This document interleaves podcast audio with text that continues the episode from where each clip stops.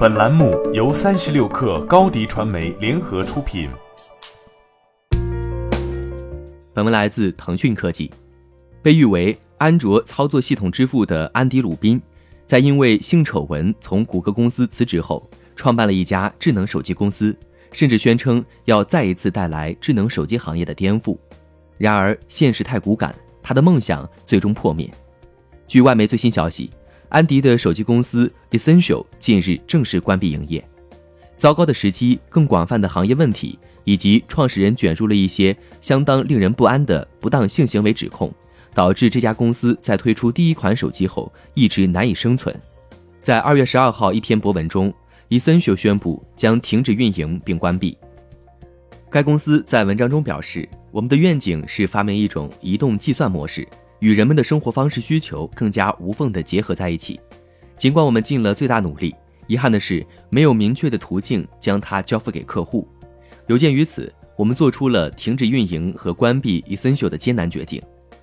去年十月，该公司曾经对外介绍了一个全新的产品计划 ——Jam 项目，是一种全新尺寸设计的移动设备。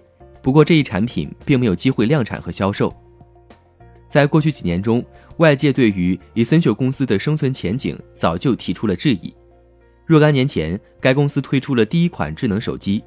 然而，令外界吃惊的是，鲁宾选择的竞争对手竟然是三星电子、苹果等高端手机厂商。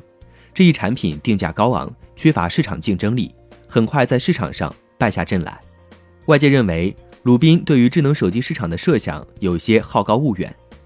在过去几年中，三星电子和苹果公司两家垄断了高端手机市场，而这两个巨头有足够的资本来维持高端手机的溢价。比如三星电子在显示屏等硬件方面的创新，以及苹果的品牌影响力和强大的 iOS 生态系统。鲁宾公司推出的高端手机没有核心竞争优势。伴随着 Essential 公司的倒闭，另外一个软件服务牛顿邮件也将终结。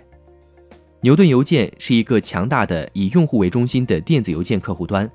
Essential 公司在2018年收购了 Cloud Magic 公司，获得了这一产品。对于这一服务，该公司表示，在今年四月底之前，用户仍然能够使用牛顿邮件服务。据报道，Essential 公司的第一款智能手机名为 PH One，是一款5.71英寸、使用了陶瓷和钛材料的智能手机，拥有一个窄边框屏幕。由于这款手机从来没有像公司希望的那样流行起来，二零一八年十二月，Eason 9宣布停止销售该手机。